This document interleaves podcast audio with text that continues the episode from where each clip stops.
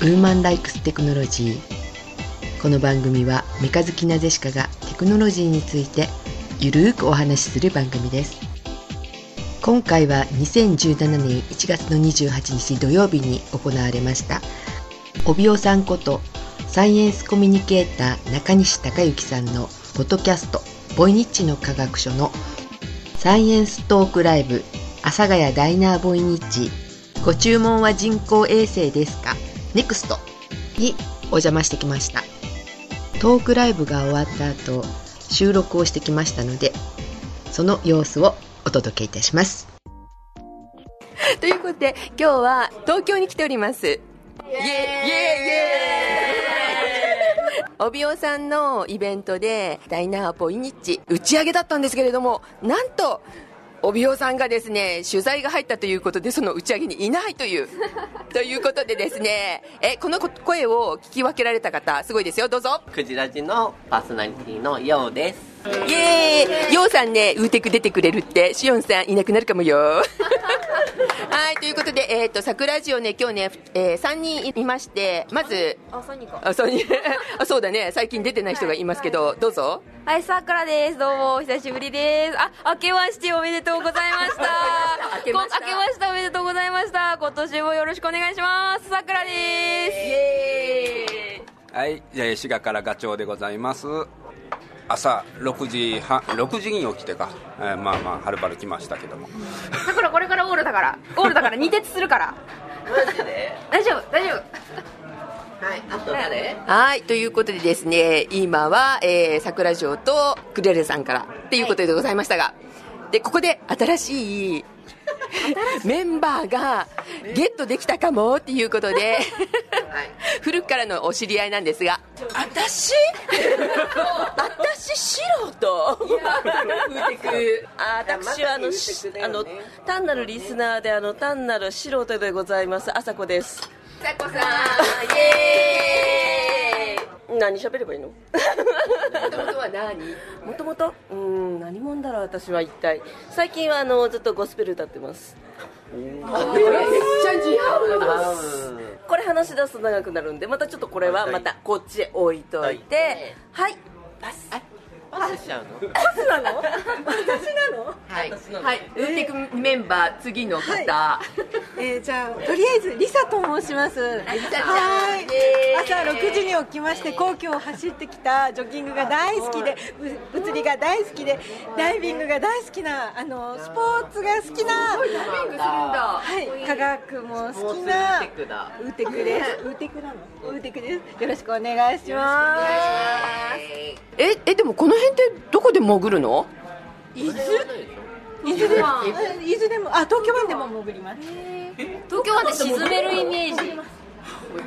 あの以前あの羽田空港だったところは昔ダイビングポイントでした。そうなの？潜れるんだ。あ今今今今羽田空港が拡張しちゃったから潜れなくなっちゃったんですけど昔潜れたところが東京湾で。え伊豆に来られるんですねでも。はい。え静岡なので、ー、あそうだよね。静岡だよね、うん、遊びに来てね。雪国、雪国、新潟、新潟。新潟。新潟ね。はい潜れる潜れるお酒の美味しい。雪、あ雪。佐渡島は潜れます。ええ。これダイはダイビングポイントです。えここはいいですよね。あ佐渡い。いねでもね。佐渡行きたい。夏。行きたい私も行ってない。あの金山と私行きたいすっごいもう行きたい佐渡島いいねあじゃあ夏集合夏だよ行ったことないけど。あでも行ってるけど。日本海見ながら酒とかいいいいからなんか美味しいお酒が。最高お酒は新潟。あ、でもね、ジェシカさんね、ね新潟の酒はね、なんかね、嫌っていうの。もっと癖がある方がいいっていうの。あらま飲みやすいからね。えでも新潟のお酒私はすごい大好きさらっとしてるよねすごい。さらっとしてる。それがダメらしい。もうちょっと癖があるガツンってくるようなうん糖分系が好き。これはそんなにガツン。今飲んでるお酒はダッ山サ口イ県のあの栗ラジのはいあるねダサいでーす山口のダサでガツっていうタイプじゃん。ない。これは華やかどっちかっていうと華やか。でさらっとさらっとしてる。してますね。はい今日人工衛星えっ、といかがでした？ご注文は人工衛星ですか？ネクストを、えっと、皆さんで聞きに行った？聞きに聞かせてん？ん？ん？うんうん。そんな感じ。ですよね。はい、はい、ファルコンヘビーが一番気になった。バルコンフェミーねめっちゃかっこよかった、かっこいいね。あの動画ね。超かっこよかった。メモしてもう一回見ようと思ったもん。でもスペース X の動画はどれ見てもかっこいい。よくできてる。すごい興味あ興味あったっていうか面白かったのは火星の話。火星に移住しようっていうねあのスペース X の火星移住計画の話はすっごい面白いなってずっと思ってて、で火星に移住したいです え私月の方がいい。あ本当に。なんか住みたい月は行って帰ってくる感じじゃないまあそっか旅行かどうだねちょっと観光旅行だよ行っねてみたいよねでもね行きたい行きたい月の表と裏どっちが行きたいおお裏裏裏裏断然裏断然裏断然裏ナチスのあの残り。なんかあるかもしれないよ。残骸が。月の裏探検したいよね。だって見えないんだよ。でもこっちから見えないんだよ。それがいい。それがいい。もしかしたら半分こっちないかもしれない。ないんだ。それそれ回らいろんなさそれ都市伝説あるよね。裏やばいやばいねいろいろ都市伝説あるから月の裏は行ってみたいよね。ね、うん、映画とかでもねやっててあのドイツの基地が実は裏の方にあるみたいな。その映画があったのででもさあれさた。何やってもあんまりメリットない気がするん。だけど見つからないかっこいいみたいな。裏でしょ何をするにもさだって地球側とな何かこう監視するには何にしろ、裏でしょっていう、いや裏でしょってそう。裏だと見えちょっと見えないかなっていうのは浅はかすぎると。見えないけど見れないよ。見れないよ。攻撃するためだったっけあれって。見た？映画。見てない。えまあ月の裏から地球攻撃してそうそうそうそうそうそう。秘密裏にあのなんちゅうか勢力拡大みたいなのしててみたいな。そこから攻撃するんですか？いずれ力を貯めといてみたいな。そんな感じ。裏で。それがナチスの陰謀だったみたいな。まあコメディーですよ。コメディーなんだ。だ。よね。じゃあ火星のロマンについて。火星のロマン。いや火星火星私良さが分かんないんだよね。火星の良さは別にないんだけど。ないないない。あ火星に興味ないって言った方で言うよ言い切ったよね。今日ね帯尾さんに質問するときに一応火星には別に興味ないっていう。火星には別に興味ないんだけどあのその本気で火星に移住するっていうその、心意気。なんかそうそう心意気がすごいなと思って行きたいあるよねね。あれすごい夢あるなと思ったの。もっと前はだから帰り帰り方っていうのは別にあのやらずに、うん。行くだけ行ってみ行くたいなだけ行くみたいなね。一応帰り方を考えてるとは言ってるけどまだでも話してないでしょ相当リスク高いよね。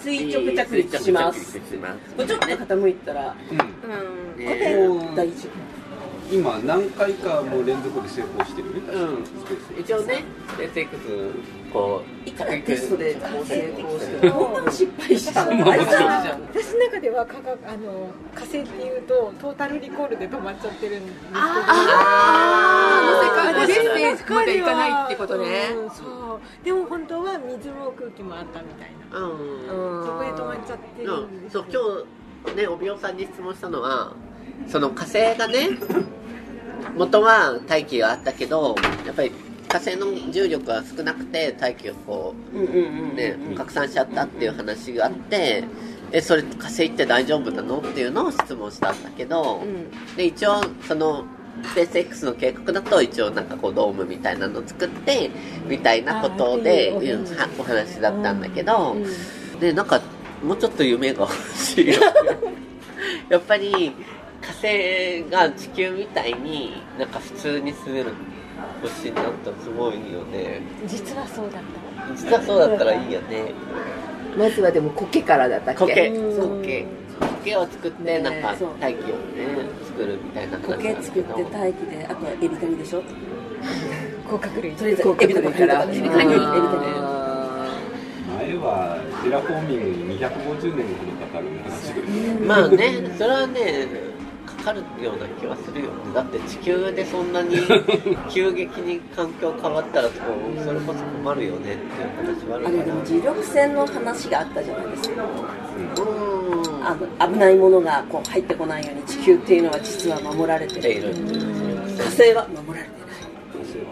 ああいうのはすごいこう他いくらねこうテラフォーミングそので苔とかねエビカニとか頑張っても、こう遺伝子とかすごい破壊されて 寿命短とかあとなんかこうなんか変な風に変性とかしちゃっちゃいそうでしょ？あと重力も全然違うからそうするとそこで住めるようになるには住む人もなんだろうこう遺伝子そう変わらないといけないから、うん。なんかややっぱりそう考えると現実的には移住っていうのはもうなんか100年単位で先なのかなって思っちゃう、倫理的に何かをちょっと潰さんことにはちょっと、で今の話はすごい2つああると思ってて、でまず一つ地球っていうのはそれこそなんか選ばれた星なんじゃないかなと思ったの、で例えば火星でじゃあ人が住もうと思うと、そのね例えばその大気がちゃんと自分でテラフォーミング作ってたとして本当に住めるかなっていうのをちょっと考えると例えば地球の中でもちょっとね地軸がのずれで、北の方と南の方で季節によってすごい冬はすっごい寒くて本当にこれ人ひ住めるのみたいな寒さだったり、暑いとこだともう熱帯で奇病は流行り放題で、その人間が住むにはちょっと過酷な環境になるわけじゃないですか、それを何億キロ？な何億キロなの？な何キロかわかんないけど、ね。めっちゃ離れたところにある惑星でね その環境を作れるかっていうのがすごく疑問だなと思ってだから火星に異常はすごくロマンあるなと思うけど、その一方でその地球みたいに住める環境って作れるかっていうと、え地球の中でもこの地軸のこのちょっとした傾きで季節で全然違うのに、本当？ってのはちょっと思うっていう部分があって、まあそういうのもあるんだけどその逆でさっきちょっとあったその遺伝子の話っていうのはあって、で地球に住んでると遺伝子の操作で地球の環境ってすごく変わるよねってその生命のその生物の生きていく環境としてね遺伝子操作するとすごく変わってそれがすごく地球の環境にはすごくインパクトがあって問題があるっていうのはあるんだけど逆に言うとそれを地球以外の環境に持ってった時にそういうのはすごく効いてくるなと思っててその火星に行ったら火星に生息できる生命っていうのは遺伝子操作でしか作れないんじゃないかなって逆に言うと地球で生きていける生命っていうのは火星に持ってっても住めないし逆にその遺伝子操作をすることによってするそういうものを作れるっていうのはあるけどだからなんか全然なんかそこは違うなっていうのを思っていてまずだから人間がね 住むにはちょっとすごい過酷な環境なんじゃないかなって思うのとであるんですね。でも日本地球上ではタブーな遺伝子操作みたいなのはうん。火星に持っていくともしかしたらありかもねありかもねっていうのはあるなって思いました。手っ取り早くなんか火星を作り変えるのが多分早いと思う環境え地軸変えたりとか。違う違う違う違う違う。違うそこその？レベル変えるの？もうそのレベルだと多分ねあのミサイルか何か撃ち込まないと多分ね。簡単に言えば寒すぎるなら暖かくすればいいし。それなんだけど、うん。太陽がこれから膨張するって話してるでしょ。だから私昔距離地球からの距離からしてみたら金星の方が近い火星と金星と金星の方が近いってなんで金金星ってなんかまあなんか金星ってとこうなんかこうキラキラ綺麗な感じのイメージでなんか昔火星人ってあの結構なん だけど金星人ってなんかこう人間に近い感じのあるところがなんか金髪だったりとかしてってイメージなんとなくこうすごく近い感じがするけど金星はアウトなんだよね。もうだもう全然使え使えない使い物にならない。全然。ででこれから太陽は一回なんか膨張してであと寿命がってなってった時に膨張すればその分遠くまで熱が届くわけだから、あとしたら今マイナス100度だけど100度はマイナス50度になっても生きられないんだけど っていうとこからしても向こう側なのかなと思った。あそうあのいやだからそういう意味でも地球ってすごくレアな環境だっていうのはそう間違いないですよ奇跡の位置だよね金星はもうその生命がそあの生存できないぐらいの高温のもうもう一番地球から近いのにそれぐらい温度の高いっていうことを考えるとやっぱり地球ってすごくレアな環境で本当に地球に生命が生存できるのってここのここ何何億年ぐらいしかない何億年もないんだよね多分ね。何千年とかのレベルなのかもしれなくって。だからね結構厳しいよ。結局でも火星は住もうと思ったら火星全体を私たちがこう快適っていうこう20度ぐらいにするとかっていうのは無理だから、うん。やっぱりドームなでっかいドーム。どうも作って。そう居住空間。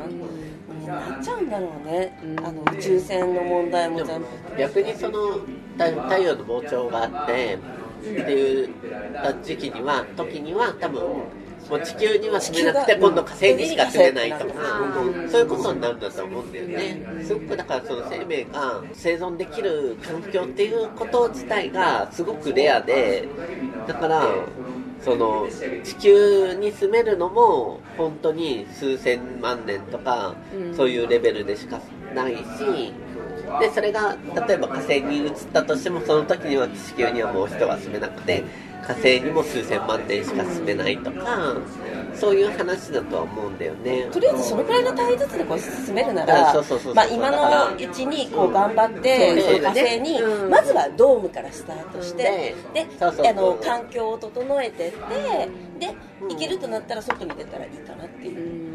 じゃあやっぱりまずは苔から。まずは苔から。まずは苔から苔大事。いやーでもスペース X はロマンあるけど、まず今の段階だとうまくいかないだろうなって結構何段階もすっ飛ばしてるよねっていう感じはすごくあるよね。夢があるよねあれね。夢ある夢ある。うん。夢はある。すごい。私たちは見ることはできないかもしれないけどでも何千年か私たちが何億生きてるうち年か後にその夢を見せてほしいなっていう感じはあるでもあの火星旅行のプランはすごく頑張ったらいけるかもしれない。なんかねそういう乗ってみたかったねあるえ乗れるかもしれないよまだ。乗って帰ってまだか乗れるか帰ってこれないよ。もお病さん。じゃないけどいけるうんけど帰ってこれないかもしれない。帰ってこれなくてもいけるかもしはしてない。よ乗りたい。まあなんか富士の山へでこれから死ぬってなら乗ってもいい。かなまあね。この若さだったらね。いやだからね。知りたい。でお病さんもだから今の年だったら行こうかなって言って言ってるじゃないた言ってた。じゃあ正直もし、まあ、お金のことは考えずに火星行けるとなりました？うんお金のこと考えなければ行行きたい人。はい。死ぬのはやだ。4人。四人もいた。8人あ6人7人中4人。悩んでる。現実派が家族会3人。あやっぱ行きたいんだね。月は行きたい。月は行きたいけど火星はいや月は行きたいと思うな別に。え？月は何の迷いもなく行きたいあ本当に？行きたい行きたい。月は行って月は行って帰ってこれるんだ。行って帰ってこれる旅行だよね本当にね。行って帰ってこれるから行きたい。あじゃあ月行きたい人。はいはいはいはい。月に行きたい人。帰ってこれるなら行きたい。行きたい。そこへ行きたいんだったら行きたいんじゃなくて、ずーっと飛び回りたい。おおいろんなところ見て回りたい。タイプ。あー。降りず着陸せずになるほどあー私それそれでもいいかもあの宇宙から月あの地球が自分で見てみたい。あ 見たい見たい。見たい。地球は青かったって言いたい。言いたい。え ー、係になってボイジャーにボイジャーに乗ってうん。そのねボイジャーって無人じゃないですか。でもボイジャーに乗って自分がその普通に生命を維持してボイジャーに乗っていけるんだったらボイジャー乗るのもいいかもしれない。あ乗るだけでもいい？そううんでもね多分ね飽きると思うけどね。あ切る。絶対飽きそうだよね。宇宙だけなかなか宇宙だけ見てたまに惑星の近くに来てうん。こう観察するみたいなね来ちゃうかな。飽きそうだな。今日飽きそうだな。え地球からいっぱい情報がちゃんと来るならいい。こっちに近いかも。だから回りたいみたいなあの乗ってずっと回りたいみたいな。地球から常に情報がすぐ来るならいいけどすぐは来ないね。何もないわけじゃん。その本当にボイジャーとかもなんかの惑星に近づいた時だけ注目されるわけじゃん。そうそう。間が長いんだよねとにかく。長いよ長いよ。その間何してんのって。その間何してんのって話になるじゃそんやっぱり。の乗ってるクルーのメンバーだけでコミュニケーション取らないといけないし。そうそうそうそう。それがあの今周りの仲のいい人たちがいるとは限らないからそうそこも覚悟するかってそうそうそういう。具体的な話になってくるのね。一人で行きたいいやだから行くんだったら一人で行くでしょ？そうそうそうそう行くなら一人あ言い交わずにねだから一人でどんだけその暇な時間をどう過ごすかっていうのを考えなきゃいけないされていない何かが起きてるかもしれないよその何年間の間に星に近づいてからデータが流れてくるだけであってその間に何かが起きてるかもしれない何が起きてるなんだろうえ地球滅びてたらどうするそういうこともあるしあーでも。あの機械的な故障があった時にそんなに対応できる人がいなかったらダメってことだからよ。絶対クルーはいるわけよね。何もコンピューター任せて、うん。こあごめん今えーボイジャーだってそうじゃんだってボイジャーって別に無人で飛んでるわけだから。うんそれこそはやぶさもだってコンピューター制御でどうにかしたじゃん。えでもさいける。いけるそうかな。いけるいける私何にもぶつからないで戻ってきたなって思うんですよ。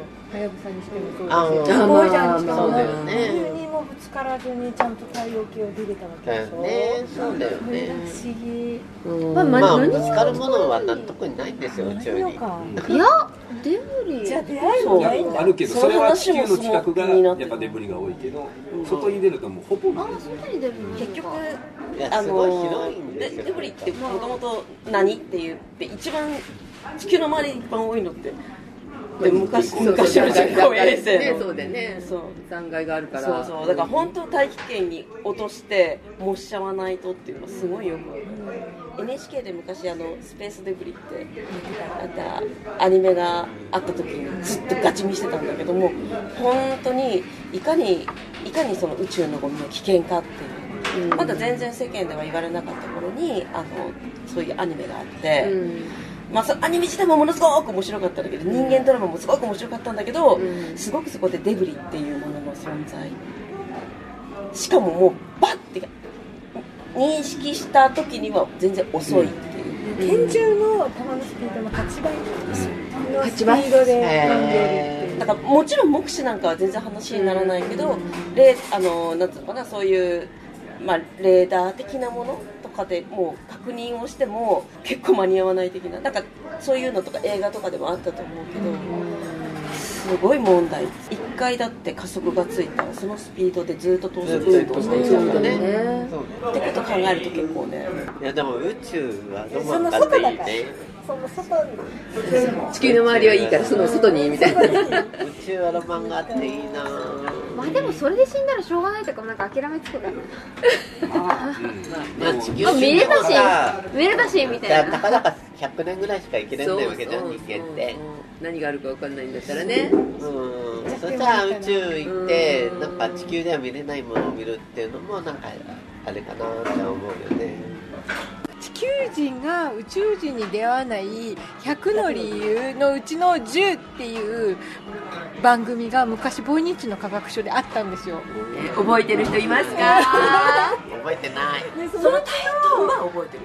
タイトルタイトルは覚えてる。すごい中身は言われたら思い出す。じゃあ話してもらいましそょの中で一個すごく私のツボにはまったのがその相手の宇宙人がブラジル人のように陽気でそういうなんかを知りたいとかじゃなくて常に踊ってればハッピーっていう宇宙人だからあなるこほど、ね、こっちに来ないんだっていう話だったの。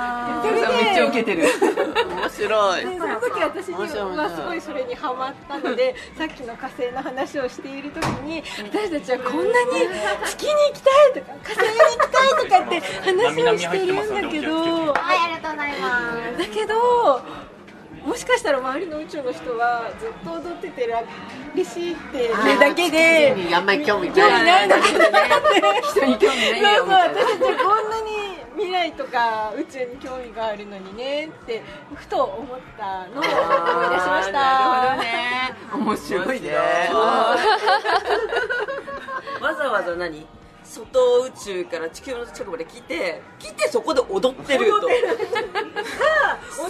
てて地球に来ないか踊ってるのが楽しそうそう楽しいから興味がないっていう。旅行でぐるっと回ってくこうグルーの中の時にこう地球の周りをこう通っただけと。通って、まあ、なんかあなんかあるわ面白そうウェーイって言って通り過ぎていくみたいな。とりあえず観光で降りる？なんかおるわみたいな感観じで。光で降りてほしいよとりあえずね。観光で降りてこい観光で降りてこいはあるよね。はい、ということで残念ながら地球人はなかなか宇宙人とは会うことができないということです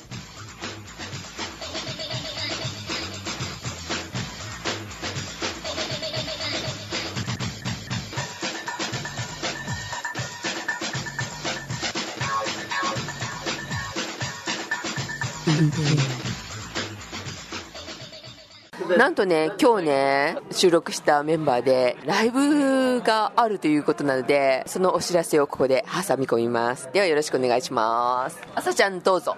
ありがとうございます。えー、朝子です。私、所属してる団体が B クワイアって言います。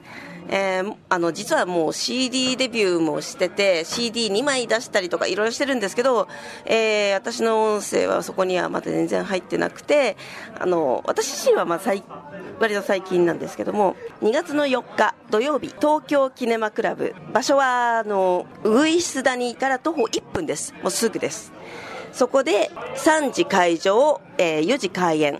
まあ、ちょっと早い時間なんですけどね、土曜日なんで、えーライブをやります。今回のライブは私たちのあのゴスペルゴスペルっとしたのだけではなくてあのミニフェスタ的なコラボでやります。桜シンデレラさん。そう桜なのよ。桜シンデレラさんと医者堂さくらさん。それからあの丸さん。実は黒沢薫さんあのゴスペラーズの黒沢薫さんも出て、えーなんかちょっと贅沢な感じのコラボイベントでやります。興味のある方いらしたら、えー連絡をあのいただければ今でもまだ席確保できます。はい。よろしくお願いします。えっと、チケットは、えー、桜町の方に連絡いただきましたら、えっと、朝ちゃんの方に連絡すればいいですが、なんかこれ、あれですか？あの、いいチケットみたいな、っていうのはなし。あのえー、といいチケットとかでも取り扱いあります。あのそちらの方でもチケットは購入可能です。連絡いただければギリギリでも私なんとかするのでとにかく来てください。見てください。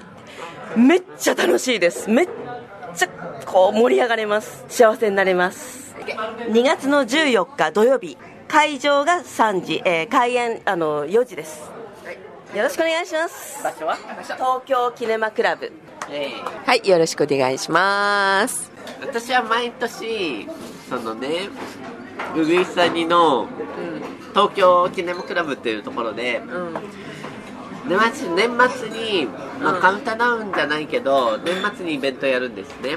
年末に。で浅今年もやりました、まあ私は浅草の方に住んでるんで、浅草の地元のバンドがあって、浅草ジンタっていうバンドがあったんですけど、が主催でやってるイベントがあってやるんですねそれがちょうどそのウグイス谷の東京キネマクラブっていうところで毎年やってるんで、その会場っていうのがそういうところ同じなのね。同じところっていうの。いやすごくいいいい会場で、なちょっと昭和な感じ。